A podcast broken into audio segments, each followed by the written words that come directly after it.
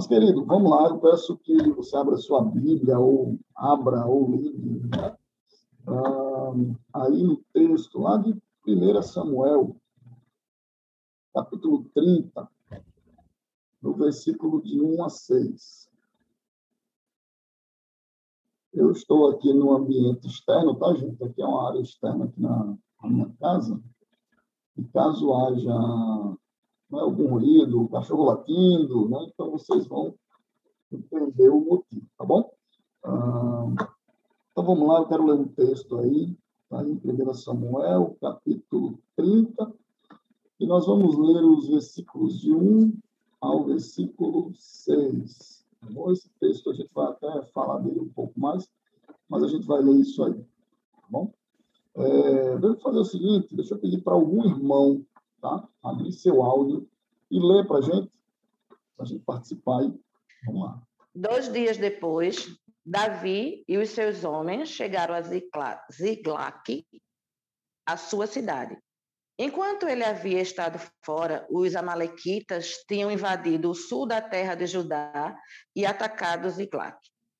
Eles queimaram a cidade e prenderam todas as mulheres. Não mataram ninguém, mas foram embora e levaram todos como prisioneiros. Quando Davi e os seus homens chegaram, viram que a cidade tinha sido queimada e que as suas mulheres, os seus filhos e as suas filhas haviam sido levados embora. Então, Davi e os seus homens começaram a chorar e choraram até ficarem sem forças. As duas mulheres de Davi, Aioná de Jezreel e Abigail, viúva de Nabal, da cidade de, de Carmelo, também haviam sido levadas. Davi ficou então numa situação muito difícil, pois os seus homens estavam tão amargurados que ficaram sem, porque ficaram sem os seus filhos, que falavam até em matá-lo a pedradas. Mas o Senhor, seu Deus, lhe deu coragem. Amém. Obrigado, minha irmã Cicleide. Né? Queridos, vamos lá. Né? Situação difícil. Eu creio que todos devem conhecer esse texto, né? essa, essa história aí. Deixa eu só dar uma resumida aqui. Né? O que, é que acontecia ali naquele momento? Né? Davi, ele numa das suas fugas ali de, né, de Saul, Davi ele vai passar um tempo com os filisteus e ele se encontra ali, né, em determinado tempo, com Aques.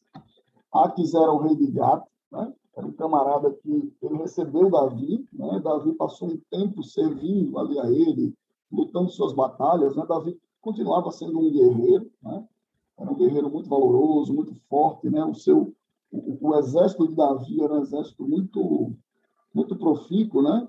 É, eles, eles conquistavam muito. Então, Aques, o rei de Gato, acabou caminhando por um tempo ali com Davi, junto nas, nas batalhas. Né? Chega um momento em que os filisteus, né, era comum todos os príncipes de uma região se reunirem para guerrear batalhas mais fortes. Então, os príncipes dos filisteus eles se reúnem em determinado momento para guerrear contra o povo de Israel.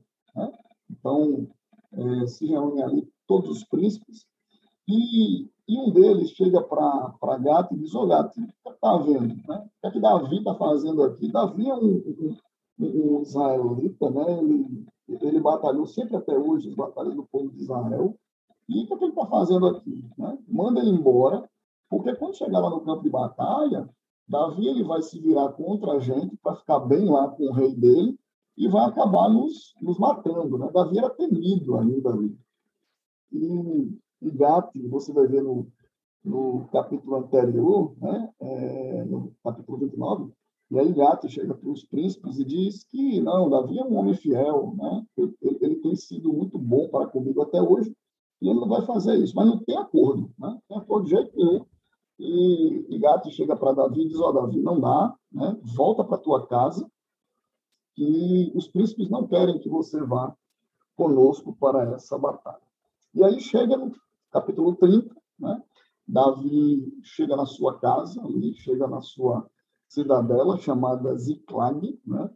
e ele encontra essa situação que nós lemos.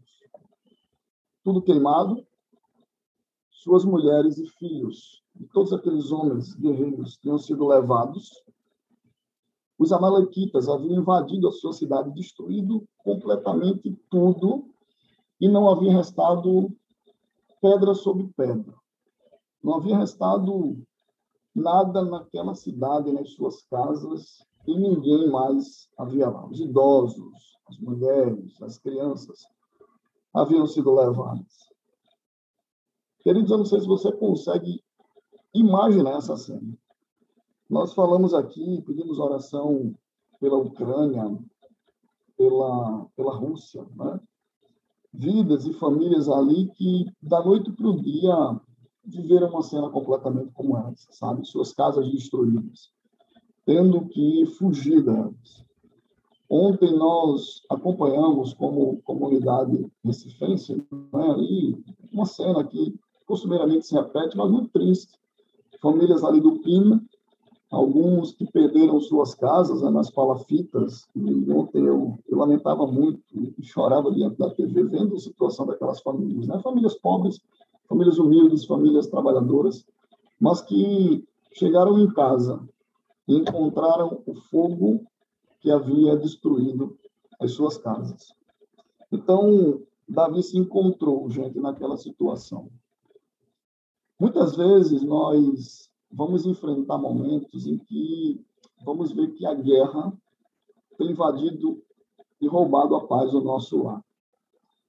Talvez não uma guerra com bombas, não uma guerra, sabe, com saques de inimigos, mas muitas vezes nós vamos viver nos nossos lares a guerra onde a paz tem sido roubada pelos males desse tempo, pelas crises, pelas lutas, sabe? Pelas crises pessoais, emocionais, espirituais, pelo pecado, sabe? Pelas crises relacionais que muitas vezes trazem ao nosso lar né, situações de guerra que quando nós olhamos para dentro dele, quando nós olhamos para a nossa vida, para a situação, nós vamos ter sentimento de verdadeira falta de paz. Por isso que né, na oração aqui, a irmã Cicleide, ela pediu, vamos orar pela paz do nosso lar. Porque, queridos, não há nada pior do que viver uma, um lar sem paz. Né? E essa falta de paz, ela pode vir por um inimigo, pode vir pelas bombas, como na Ucrânia ali, ela pode vir por um fogo, como nas palafitas, né? onde vai tirar de nós aquele sentimento onde nós dizemos assim, cadê o meu lar? Né? Cadê minha família? Que, que não vive mais dessa, dessa unidade, dessa paz. Eu quero trazer para você aqui de forma muito breve, muito clara, né?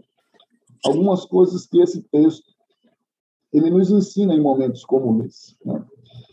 Primeiro, né, e se você estiver anotando aí, né, você pode, pode anotar. Primeiro, né, reanime-se em Deus.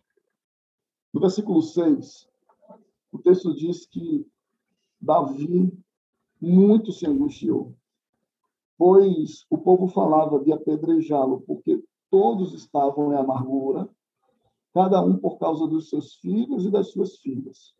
Porém, Davi se reanimou no Senhor, seu Deus. Sabe, queridos, quando, quando esses momentos vêm sobre nós, sabe, quando a paz mina, né, quando a guerra mina a paz no nosso lar, é muito comum, e eu vejo famílias, eu acompanho e vejo que muitas famílias se desesperam de uma forma tal. Né? Eu não sei né, como você tem enfrentado, como você tem lidado com as lutas, né? E, e sabe, a coisa ali estava feia, né? É, Davi não tinha ânimo, os seus soldados, eles choraram, né?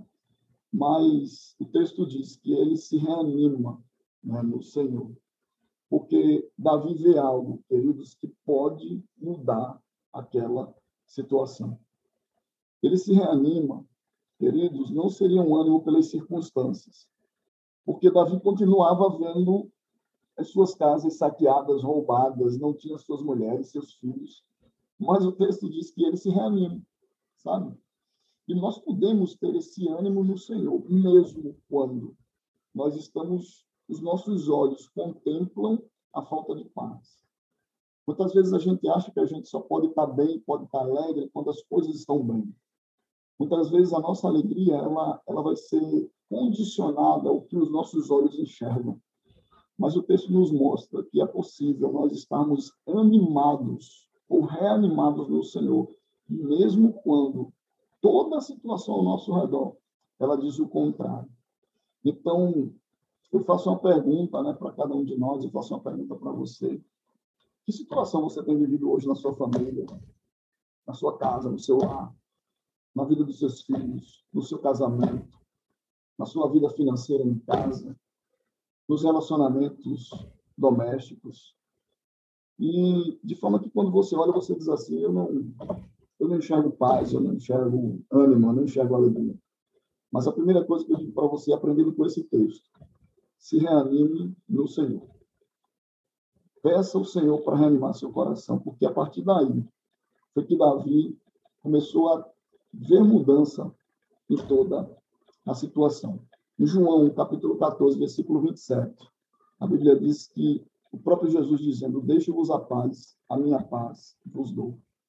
Então, querido, paz não é uma situação, Paz é um estado, sabe? Paz é Cristo. E nós podemos, nós temos essa paz em nós, apesar de nós e apesar das situações ao nosso redor. Segunda coisa que nós aprendemos com esse texto, né? Dependa de Deus, busque a Ele. No versículo 7 e versículo 8, diz que Davi e Abiatar, né, o sacerdote, filho de Aimeleque. E Davi disse: Abiatar, traz aqui a estola sacerdotal. E Abiatar trouxe a Davi. Né? A estola sacerdotal, gente, naquele tempo, era uma forma de consulta a Deus. Né? Então, Davi pediu a estola para justamente fazer uma consulta a Deus. Era a forma ali no Antigo Testamento. Né? Então, consultou Davi ao Senhor, dizendo: Perseguirei eu o bando, alcançou-lo-ei, né? eu irei alcançá-lo. Respondeu o Senhor a Davi: Persegue-o, porque de fato você vai alcançar o seu povo e vai libertá-lo. O que Davi faz ali? Davi busca a Deus, ele ora ao Senhor. Mas Davi faz uma simples oração. Meu irmão, eu não sei se você já chorou. Mas eu sei que cada um da gente já chorou, né? A gente chora direto, né? Ontem eu chorava. Mas eu não sei se você chorou até você não ter mais forças.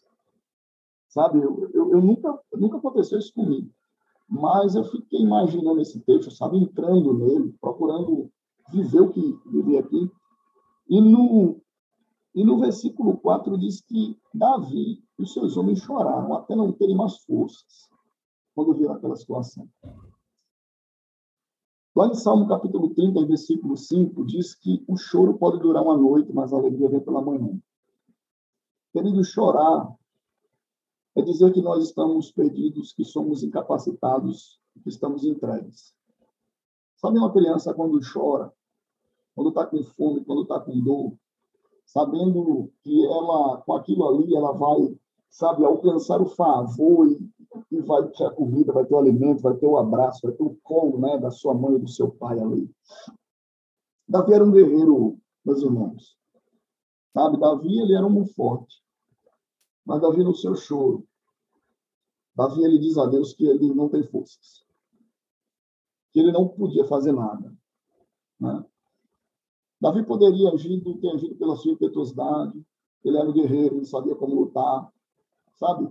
E, e, e talvez seria muito tranquilo para a gente né? entender se o texto dissesse assim: olha, Davi chegou lá e ele viu que tudo estava destruído, os seus homens tinham sido levados, e ele saiu né, à procura, saiu à caça, ele pegou seus homens ali e como um bom guerreiro que vencia as batalhas, ali foi um encontro. Seria muito fácil para Davi. Era, era o mais óbvio, era o mais lógico para Davi. Imediatamente saiu ao encontro. Mas Davi ele tinha experiências com Deus. Davi ele sabia quem era o seu Deus. Davi ele sabia, é, ele teve, por exemplo, oportunidade de matar Saul, mas ele sempre consultava ao Senhor. Né? O que nós aprendemos aqui, irmãos, com isso porque Davi, mesmo, mesmo sendo um guerreiro, tendo habilidades, tendo força, tendo armas, tendo um exército, tendo as pessoas ali Davi, ele chora e ele consulta o Senhor, ele ora, sabe? Muitas vezes nas situações de crise no nosso lar, nas situações de desespero, nas situações de choro, nas situações críticas do nosso casamento com os nossos filhos, com a situação financeira, nós vamos ser tentados, irmãos. Perceba, nós vamos ser tentados a agir pelas nossas forças e de forma impulsiva, sabe? Ah, mas eu sei, eu conheço, eu tenho recurso, sabe? Eu sou isso, eu aprendi dessa forma, eu aprendi com meu pai que era assim, aprendi com minha avó que era assim.